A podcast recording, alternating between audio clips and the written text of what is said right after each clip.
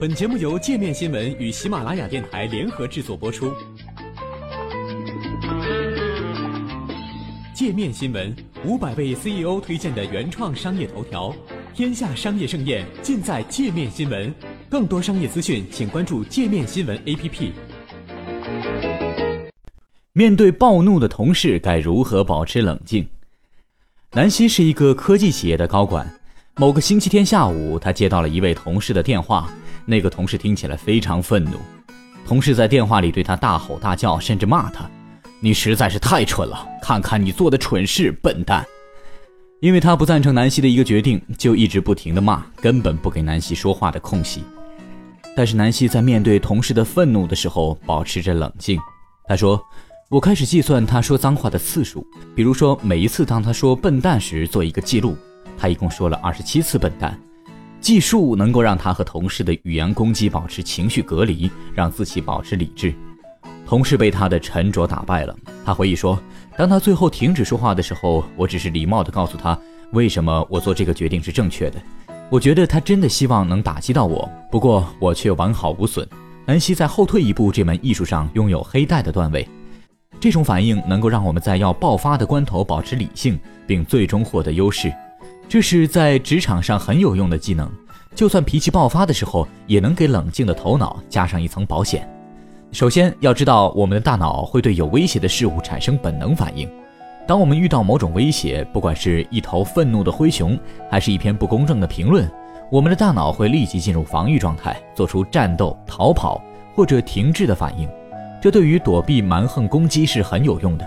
不过，膝跳式的反应在职场中用处不大。因为他们看起来像不成熟的攻击或者生闷气。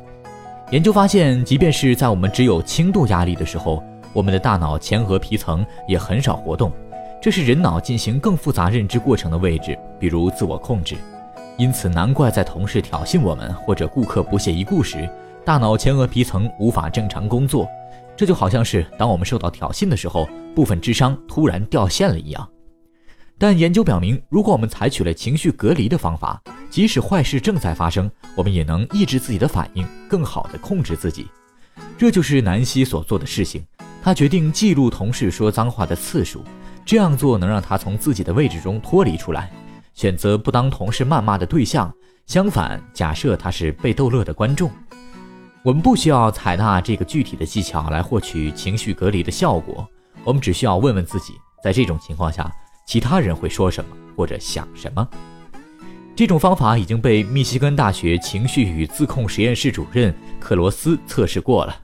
在一次试验中，他给一个由八十九名志愿者组成的小组进行了特里尔社会压力测试。参与者们要准备一次演讲，演讲主题是为什么他们对于理想的工作来说是最合适的人选。演讲对象是冷漠的评审团。当志愿者们准备好演讲之后，在上台前，他们有几分钟时间来思考一下他们的焦虑感。一个组被要求考虑为什么我有这种焦虑，第二组呢，则要把自己放在第三人称的角度来评论自己为什么某某有这种感觉。最后，在演讲中，第二组情绪隔离小组得到了更高的评分，而且他们自身的感觉也更好。研究者发现，不管在演讲之前还是演讲之后，他们语言中的负面词汇更少。因此，当面对工作压力的时候，最好的办法就是假装自己是其他人。如果你要采纳情绪隔离的方法，下面有一些已经验证过的技巧可以参考：与自己对话，不要对自己说“我很担心今天下午的会议”，试试说你对今天下午的会议感到很紧张。向前看，问问自己一个月或一年后我会怎么想这件事儿。这个简单的问题经常会帮助你把问题放到长远来看。假设你是一个公正的旁观者，想想其他人从中立的角度描述这个情况会怎么说，召唤出最棒的自己，想想那个最慈悲、最聪明的自己，问问自己，当遇到这件事的时候，那个最棒的自己会说什么？这种扭转的方法能让你挖掘自己过去的经验来缓解压力，像给朋友提建议一样的给自己建议，通过询问自己来保持达到情绪隔离。如果我要针对这件事情给我的朋友一点建议，我会说什么呢？以上不是一个详尽的清单，不过你可以在实践中尝试一下，直到找到自己最喜欢的情绪隔离技巧。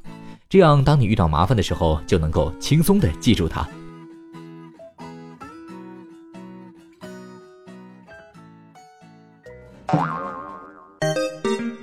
还想了解更多世界各地的商业趣闻，请关注“界面天下”频道微信公众号“最天下 ”，The Very World。